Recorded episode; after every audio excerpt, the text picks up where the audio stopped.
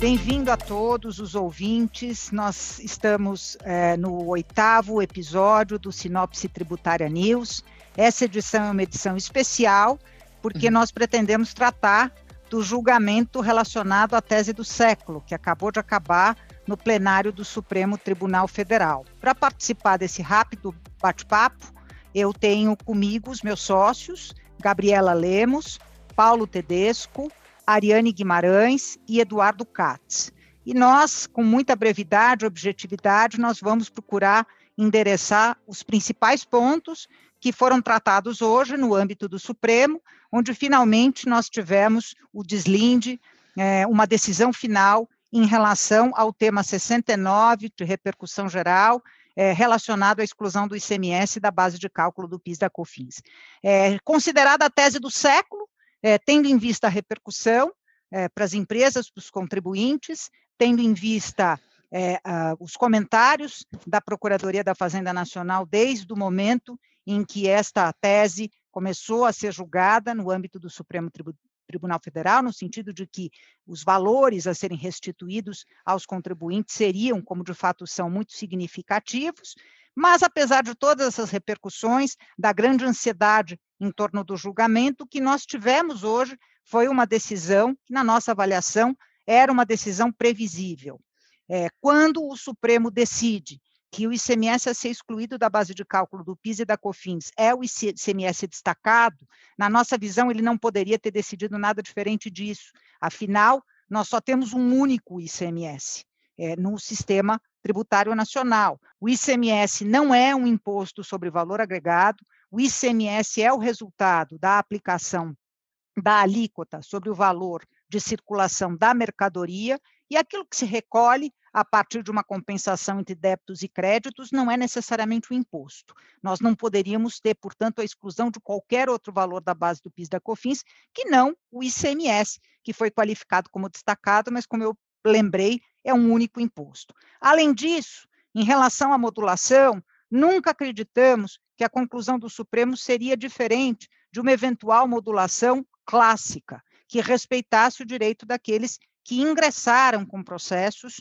antes da, do julgamento que levou à conclusão pela inconstitucionalidade da inclusão do ICMS na base de cálculo do PIS da COFINS. Acho que a novidade aqui é que expressamente foi referenciada a data da sessão, o dia 15 de março. Portanto, todos aqueles contribuintes que ingressaram com as suas ações até o dia da sessão, até o dia 15 de março, tiveram os seus direitos resguardados, muitos deles, inclusive, com ações já com decisões definitivas.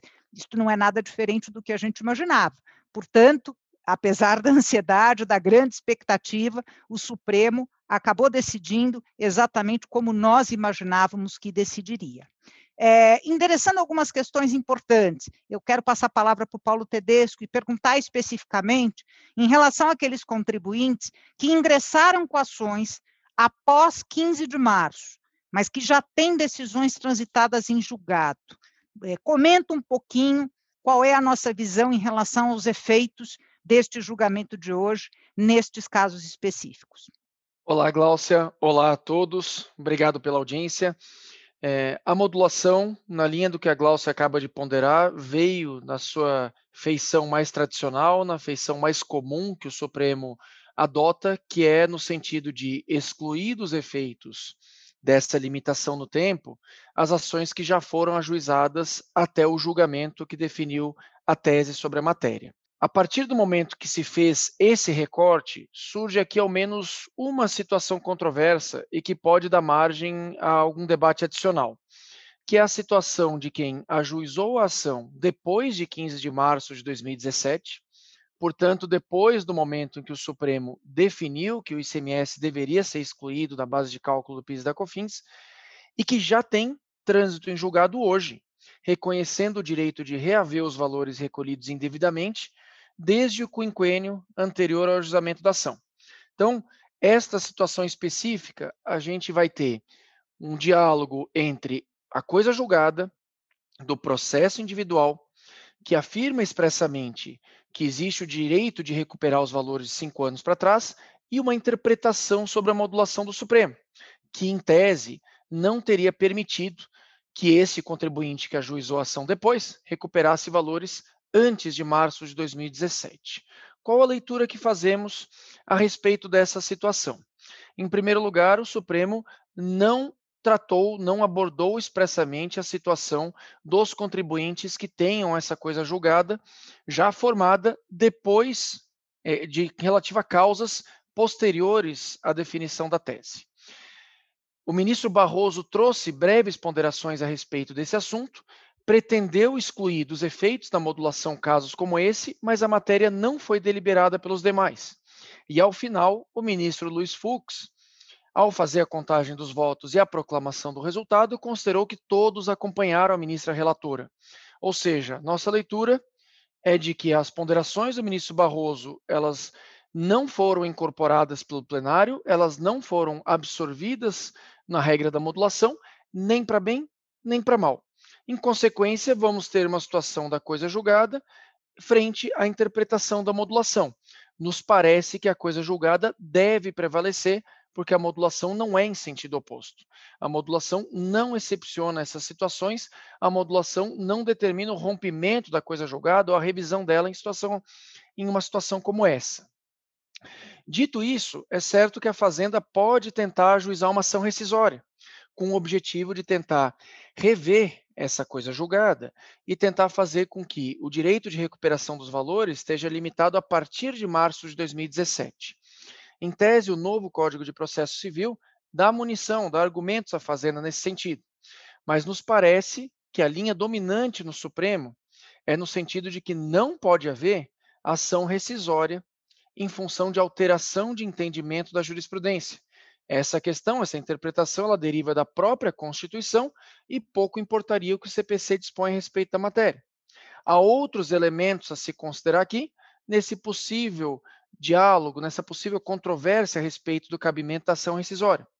Ou seja, é possível que a gente viva essa situação de iniciativas da Fazenda com relação ao ajustamento de ações rescisórias, mas nós acreditamos que essas ações elas tendem a não ser bem-sucedidas. Ou seja, quem tem a coisa julgada, mesmo que tenha ajuizado as ações depois de março de 2017, tende a recuperar os valores dos cinco anos anteriores ao ajuizamento das suas ações. Esse é o cenário que nós esperamos a respeito do assunto, mas há outros temas muito importantes para hoje. Por exemplo, os impactos que essa decisão de hoje podem ter no futuro julgamento pelo Supremo da exclusão do ISS da base de cálculo do PIS e da COFINS. É, Eduardo Katz, eu gostaria de saber se você poderia trazer algumas ponderações para nós a respeito das expectativas quanto à exclusão do ISS. Claro, Paulo. Boa noite, boa noite, Glaucio, boa noite a todos.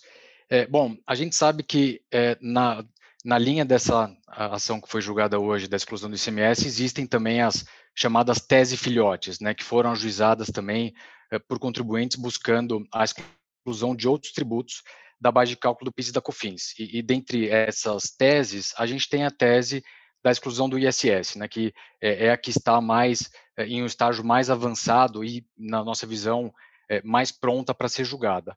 É o tema 118 da, da repercussão geral, ele conta já com uma sinalização do eh, ministro Celso de Mello, que era o relator, no sentido de que o ICMS não tem, que o ISS não teria natureza de eh, receita e faturamento, bastante na linha da decisão que foi proferida pelo, eh, pelo STF no caso do ICMS.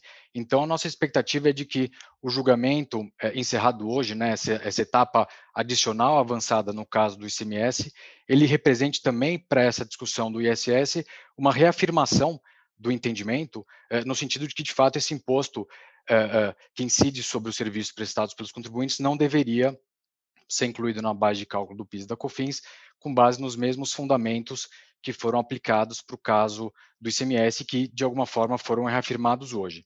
Então, nossa expectativa é bastante positiva quanto aos impactos que essa decisão e que o encerramento desse capítulo podem ter no caso do ISS, e, e, é interessante notar também que, de, de alguma forma, a própria Fazenda Nacional já sinalizou, eh, no caso do ISS, que haveria a identidade eh, entre as matérias, entre a discussão do ISS e do ICMS, tanto que ela sinalizou que seria o caso de eh, aguardar o desfecho do julgamento de hoje, especialmente em relação à, à decisão de modulação, para se avançar com o julgamento do ISS, o que sinaliza que a própria Procuradoria, pelo menos em um momento passado, já é, manifestou que os assuntos teriam essa é, identidade é, bastante intensa, o que para a gente também é mais um sinal de que essa decisão que a gente tem encerrada hoje, concluída, deve representar um, um, elemento bastante positivo para também termos em breve o, o, desfecho do caso do ISS. Né? Acho que concluída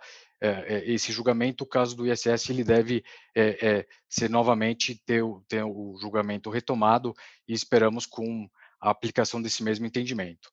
É, além disso, é, a gente tem os impactos é, não somente nos casos das teses filhotes, né, mas nas próprias ações de CMS em curso também é importante que a gente observe como que o julgamento de hoje vai impactar diretamente. Né? E a respeito disso, eu convido aqui a, a Gabriela Lemos para comentar um pouquinho como ela enxerga que a decisão de hoje vai produzir os impactos nos casos que já estão em curso. Obrigada, Eduardo. É, cumprimento a todos, meus colegas aqui presentes e a todos que nos ouvem. Acho que a gente tem um ponto importante realmente aqui a abordar, que é o impacto dessa decisão agora nos casos em andamento. Eu enxergo dois tipos de caso é, principais que a gente vai ter o impacto dessa decisão. Em primeiro lugar, nos casos que já transitaram em julgado, que as empresas já fizeram a habilitação de seus créditos ou a execução do julgado nas próprias ações que transitaram em julgado, e agora, é, e que tinham em curso né, discussões sobre a extensão do ICMS a ser excluído, ou mesmo uma pretensão de que se aguardasse o desfecho do julgamento desse leading case que foi julgado hoje, para que então se analisasse o impacto de uma eventual modulação.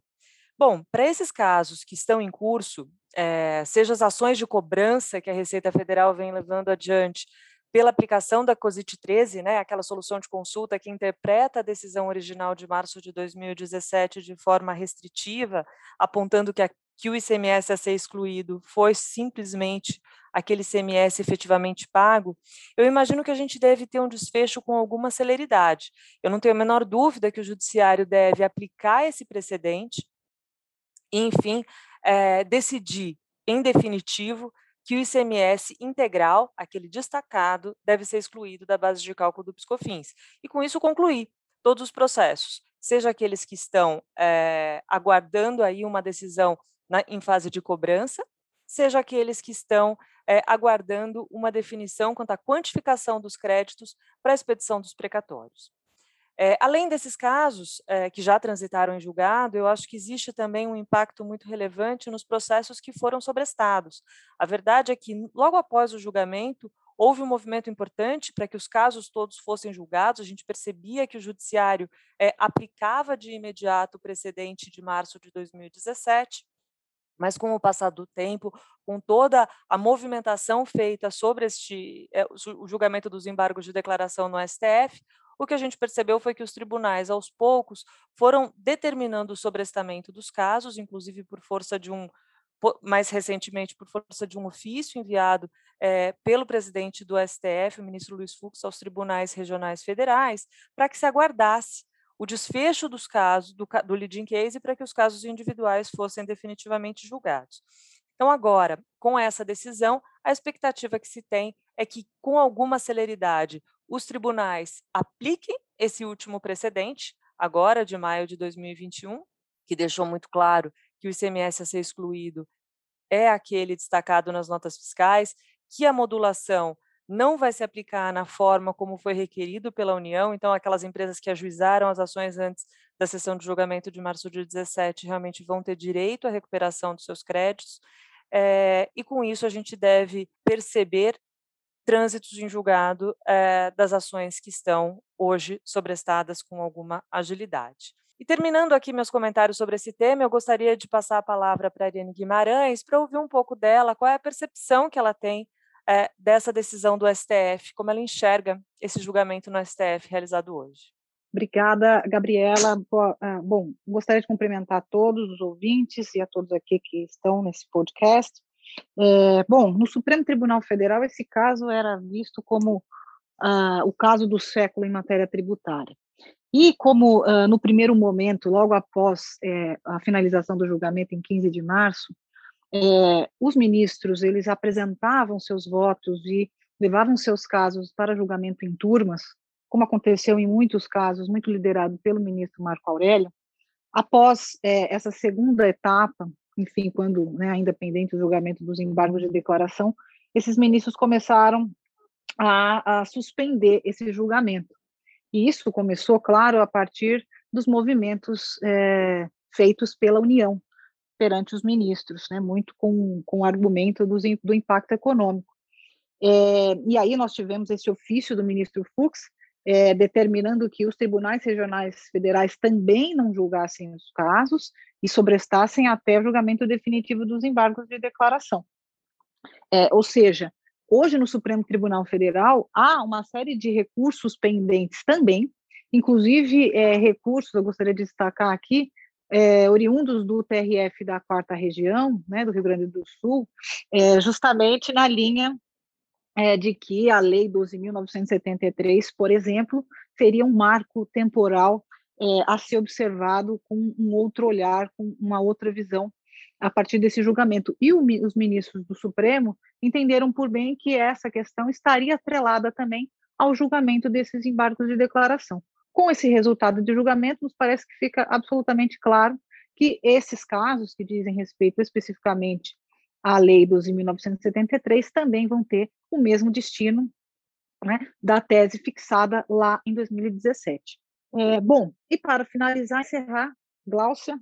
Finalizando o nosso oitavo episódio, é, o que nós podemos deixar para vocês é, é uma expectativa de que finalmente o governo se convença de que o melhor caminho a ser seguido é a alteração da legislação no sentido de que haja uma previsão expressa de exclusão dos tributos das suas respectivas bases de cálculo. Lembrando, inclusive, que o projeto de lei apresentado pelo governo, o projeto de lei 3887, que introduziria a CBS, a contribuição sobre bens e serviços, tem uma expressa previsão.